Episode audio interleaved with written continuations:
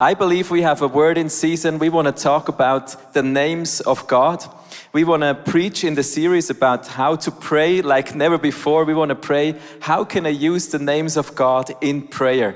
And we're going to see that it's a really powerful way to pray by using God's names.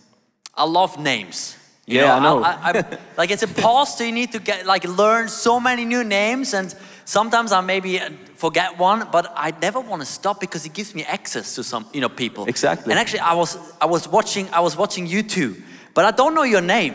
Maybe can can we have a microphone? Yes, And then, I will grab because- a microphone. yeah, yeah, you. Because I, can, I just can say you. You were like uh, excited. What's your name in, in worship? I am Adejane Fuchs, and I am always here. I, we are actually from another church in Italy, but we always come here when we are in Switzerland. You're What's the your name? best. I, I, I forgot. Adejane, Adejane, Adeja. Adejane. Adejani. Und what's My, my daughter, Camilla. Camilla. Well, now it's good to have you two here. Now I can, you know, like I, I, like I can call them by their names. It's much better than just like, hey you, hey you, you know, hey Camila, or like, you know, it's awesome. So names are powerful, and I, we could go now all the way around to get to know them better. But I love that. But you know, the cool thing about names is they're not just they give us access to people. They also share sometimes story of somebody, like Mr. Sieber. Yes. What- what's your story? My story is a long story.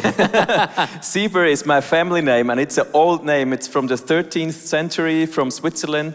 There was a family, they made, produced sieves. I brought a family standard, a family uh, banner from my family.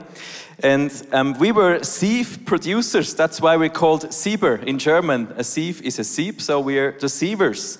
It's good. It's good for Yeah. for, for, like uh, gold rush, you know. Yeah, if you, need, it. to see something, call. You know, I Michael wish I would have this kind of uh, banner. I mean, Yeah, tell me about your banner. I was researching, but it's it's it's actually most likely there was a family living next to a new field, and there was a ash that field, and it was a, so like a new field, so new ash. The new ash. yeah, but I like ano- actually I read another one which All has right. like we it's basically the, the, the new Earth, the newborn Earth.